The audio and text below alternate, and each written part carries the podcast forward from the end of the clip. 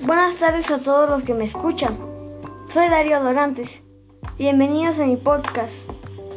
El tema de historia que voy a hablar es luchas internas y los primeros gobiernos, federalistas y centralistas.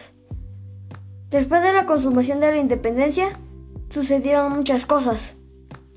Según el plan de Iguala, que fue encabezado por Agustín de Iturbide y Vicente Guerrero, debían enviar a un príncipe español al trono de México para seguir en contacto.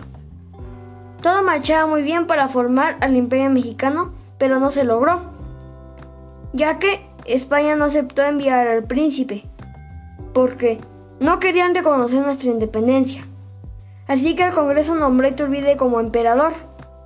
Muchos no estuvieron convencidos, lo que le costó aún más problemitas. Después cometió el error a demandar encarcelar a diputados. Guerrero y Nicolás Bravo no se quedaron con los brazos cruzados, por lo que mejor renunció a su cargo y se fue de México. Después del fracaso del imperio, ¿qué querían hacer?